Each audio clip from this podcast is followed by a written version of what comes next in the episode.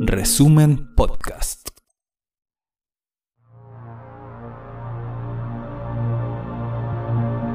Bienvenidas y bienvenidos al capítulo 29 de Resumen de Noticias, el podcast informativo de resumen.cl. Somos Katia y Juli y te traemos las noticias más importantes de la semana. Revisa www.resumen.cl y mantente al tanto de nuestro contenido siguiéndonos en redes sociales. Somos Resumen en Facebook y Twitter, Resumen.cl en Instagram y Resumen TV en YouTube, así como los diversos podcasts con el nombre de Resumen.cl en Spotify. Comencemos con la revisión de la información.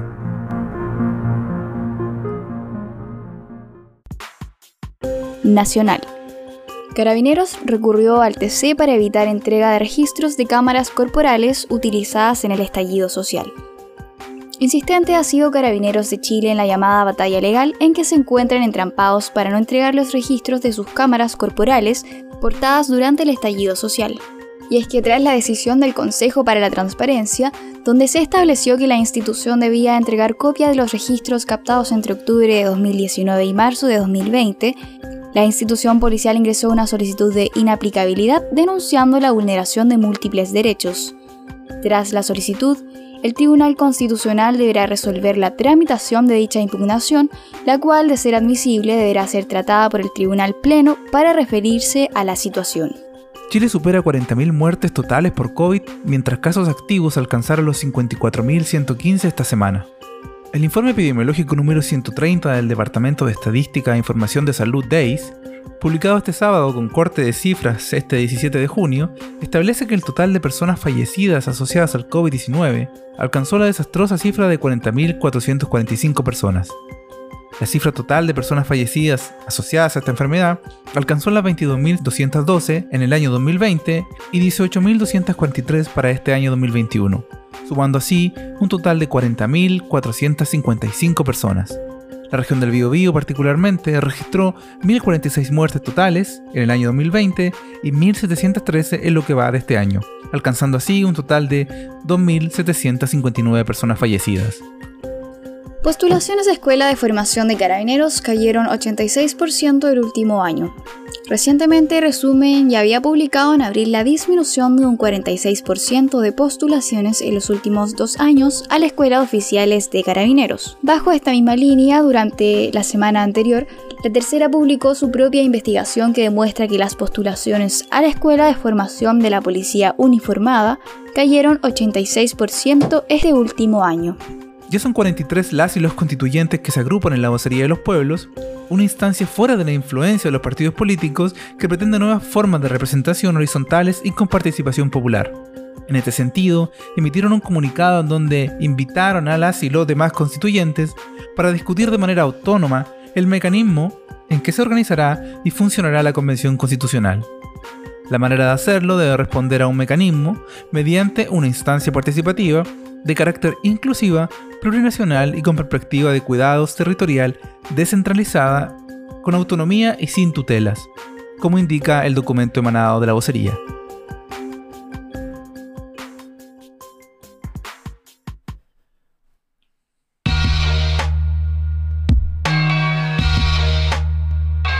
Tras más de una década publicando noticias de forma independiente, requerimos de tu aporte para seguir cuidando tu información. Te invitamos a visitar resumen.cl e ingresar a la pestaña Colabora. Puedes apretar nuestro botón Donar, realizar una transferencia electrónica o elegir un aporte mensual para mantener vivo este proyecto orientado a la defensa de los territorios y las comunidades, es que hoy te invitamos a colaborar. Bio Bio plaga de moscas, corrida de cercos y desvío de estero. Denuncian a familia Matei por negligencias en faenas de productora en San Rosendo. Diversas denuncias fueron dadas a conocer apuntando a la familia Matei por una serie de negligencias en San Rosendo, región del Biobío. La información fue difundida en un reportaje de Radio Biobío, donde las y los habitantes acusaron presencia de fecas, moscas, desviar un estero y correr cercos de terrenos contiguos, producto de los trabajos encabezados por el grupo familiar. El conflicto data desde hace más de seis años, donde habitantes de la localidad Los Callejones recibieron la instalación de la lechería de la familia, lo cual, según el relato de la población, conllevó el emplazamiento de más de mil cabras en el lugar, lo que ha significado desechos, genera fetidez y ha traído una plaga de moscas al poblado de 300 habitantes que está contiguo. Tras la denuncia, las y los habitantes de San Rosendo esperan la intervención de múltiples instituciones para enfrentar la situación, como lo serían los Ministerios de Salud y Obras Públicas. Comunidad de Penco en alerta por excavaciones de minera de tierras raras. A mediados de esta semana se difundió un registro en el cual se mostraban las profundas excavaciones que la minera de tierras raras, científicamente conocidos como biolantánidos, se encuentran realizando en la comuna de Penco. La faena productiva contó con un fallido proceso de participación ciudadana, dado que el Consejo Regional sesionó fuera de plazo sobre el impacto socioambiental del proyecto. En el registro se comenta que al sector denominado por la minera como Victoria Norte, las excavaciones serían incluso hasta de 15 metros. En contacto con Resumen, la Asamblea Territorial de Pencolirquén junto a la red de mujeres Pencolirquén comentaron que han estado haciendo un trabajo de investigación respecto a lo que está pasando en el tranque, ya que desde hace algún tiempo se han comenzado a ver movimientos de tierras y tránsito en los caminos cerca del tranque que ellos están defendiendo. Canal y Farle destrucción de sitio prioritario en Talcahuano sigue sin tener responsables claros. Las labores de dragado y despeje del canal Ifarre de Talcahuano, que causaron la destrucción, desaparición y en un caso la muerte de coipos en el sector Brisas del Sol, no ha presentado ninguna certeza sobre quiénes fueron los responsables de este atentado al ecosistema, mientras la Brigada Investigadora de Delitos contra la Salud Pública y el Medio Ambiente de la PDI investiga la comunidad en torno a la defensa del canal realizó una actividad de limpieza en el lugar, declarado en 2019 como sitio prioritario para la conservación de la biodiversidad por el Ministerio del Medio Ambiente. Desde el colectivo socioambiental Canal y Farle apuntan a una presunta implicancia de la inmobiliaria Balmar, la constructora del sector residencial y condominios en las inmediaciones del canal.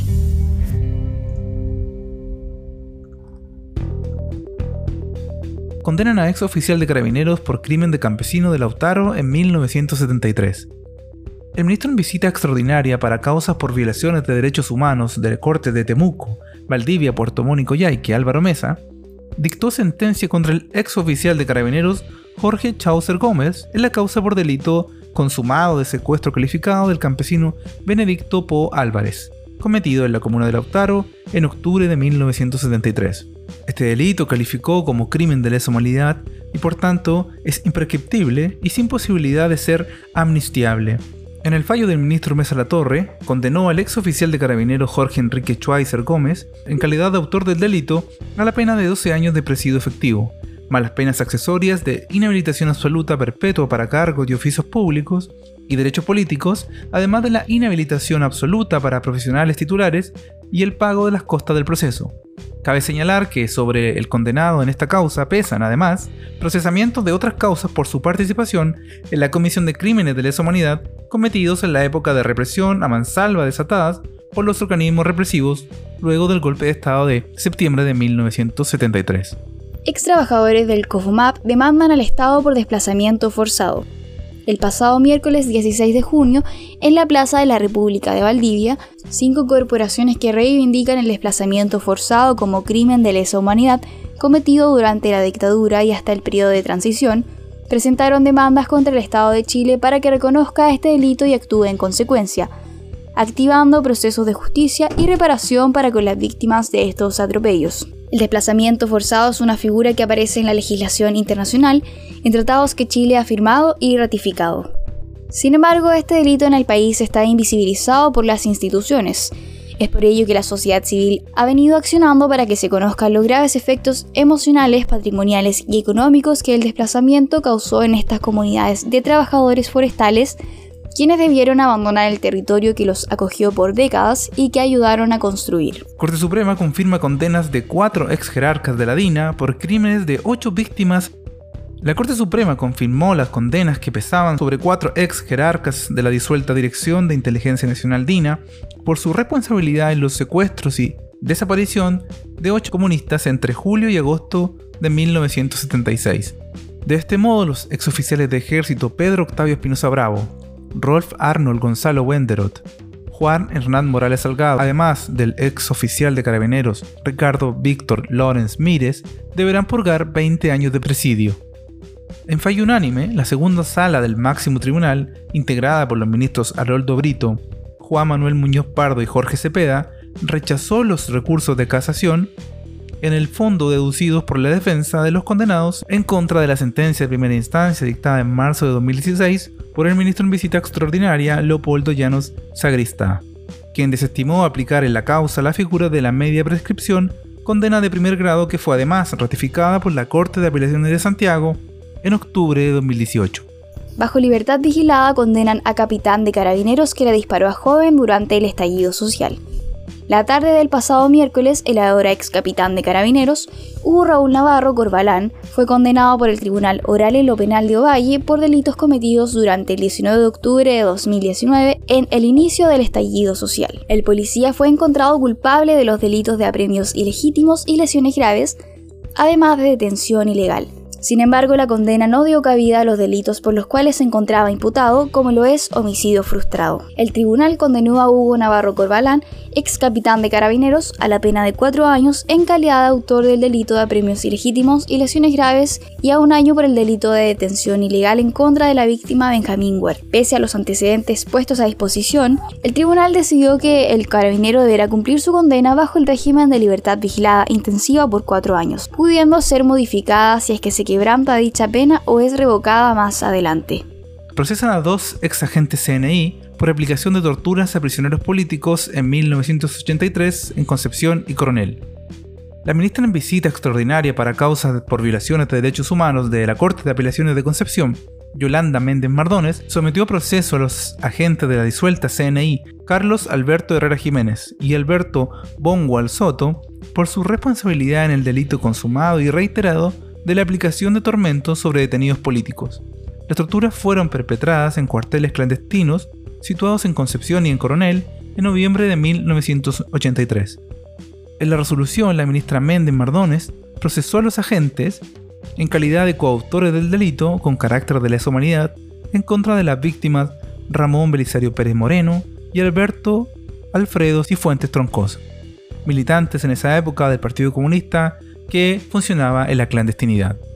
Herrera Jiménez permanece recluido en el penal de Punta Peuco, condenado a cadena perpetua por crímenes de lesa humanidad. Entre esos delitos se encuentran el asesinato de Tucapel Jiménez, dirigente nacional de la NEF, en febrero del año 1982, y del carpintero Juan Alegría Mundaca, ejecutado en julio de 1983 en Valparaíso. Además, se encuentran procesados por el crimen del dirigente comunista Víctor Hugo Huerta Beiza en las afueras del cuartel de la CNI, ubicado en Pedro de Valdivia, en calle Bahamondes de Concepción. Confirman condena a dos agentes DINA por torturas a detenida en cuartel secreto en Santiago. La Corte Suprema confirmó la sentencia que afectaba a los agentes de la DINA y exoficial del ejército Miguel Krasnov Marchenko y exoficial de carabineros Ciro Ernesto Torres Sáez, condenados a tres años y un día de presidio por los delitos de secuestro y aplicación de apremios ilegítimos a la detenida Aranzazú Pinedo Castro. Los delitos fueron perpetrados entre octubre y diciembre de 1974 en el cuartel secreto de detención ubicado en calle José Domingos Cañas 1367, en Ñuñoa, designado la jerga criminal de la dictadura como cuartel Oyagüe. La amenaza de la basura llega a Rafael. Comunidad se opone a instalación de vertedero en Tomé. Un nuevo vertedero con desechos industriales y domiciliarios pretende ser instalado en el sector Rafael, comuna de Tomé, región del Biobío. La comunidad se encuentra en alerta y en total oposición al proyecto, que continuará en el sector y la cuenca hidrográfica del río Rafael, principal fuente de agua para el consumo humano de la zona. Las juntas de vecinos del sector se encuentran unidas en oposición al proyecto del vertedero y han realizado manifestaciones e incluso familias se han tomado a la escuela de la zona ante la desesperación por la eventual llegada por cientos de miles de toneladas de basura al sector, que además se encuentra a pocos kilómetros de la población. Resumen conversó con Humberto Belmar, presidente del Comité Pro Defensa del Medio Ambiente de Rafael, en donde explicó que el proyecto había estado dormido durante muchos años, pero que en 2015 se reactivó. Y hoy, la empresa se encuentra en gestiones para instalar el vertedero. Otro elemento que destaca el dirigente es que el proyecto está diseñado para recibir 100.000 toneladas anuales de desechos domiciliarios y 35.000 toneladas anuales de residuos industriales. Toda la información se encuentra en el estudio de impacto ambiental que actualmente se encuentra en la página del CIA. Río Truful Truful en peligro. Comisión de Gobierno aprobó proyecto central hidroeléctrica de pasada al Rincón en Melipeuco. Pese a que su estudio de impacto ambiental fue rechazado en 2018 por la Comisión de Evaluación Ambiental de la Araucanía, debido a su nocivo impacto medioambiental y cultural, el gobierno igualmente aprobó la construcción del proyecto central de Pasada El Rincón en Melipeuco, región de la Araucanía. Desde la notificación, las comunidades movilizadas en defensa del río Truful Truful tendrán 30 días para realizar las apelaciones correspondientes ante el Tercer Tribunal Ambiental de Valdivia. A raíz de ello, se convocó una marcha por Melipeuco en rechazo a la decisión del comité ministerial. Continúan las denuncias por irregularidades. Organizaciones medioambientales de Maule, Ñuble y Biobío exigen frenar el proceso de participación ciudadana de proyecto de línea de alta tensión. La tarde del pasado jueves se realizó en la comuna de Tome una reunión entre la comunidad y representantes del Servicio de Evaluación Ambiental, además de la empresa Mataquito Transmisora de Energía Sociedad Anónima, enmarcada en el proceso de participación ciudadana del proyecto Sistema de Transmisión Zonal Grupo Itahue-Hualqui. En este contexto, la población emplazó a las y los representantes, dada la débil información que se presentó, sumado al marco de denuncias que se han levantado desde diferentes organizaciones a través de un espacio interregional debido al fraccionamiento de dicho proyecto.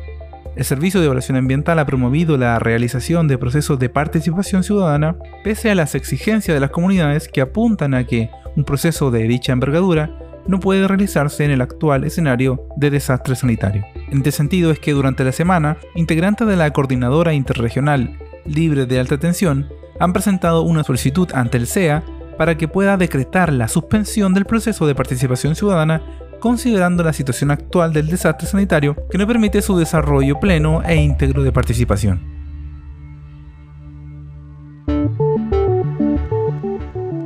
Muchas gracias por acompañarnos en una nueva semana informativa. Para más información revisa www.resumen.cl, síguenos en redes sociales y comparte y difunde nuestro contenido para avanzar la democratización de la información. No te olvides de buscar más podcasts bajo el nombre de resumen.cl en Spotify, Apple Podcasts, Google Podcasts o donde sea que escuches tus podcasts. Nos reencontramos la próxima semana.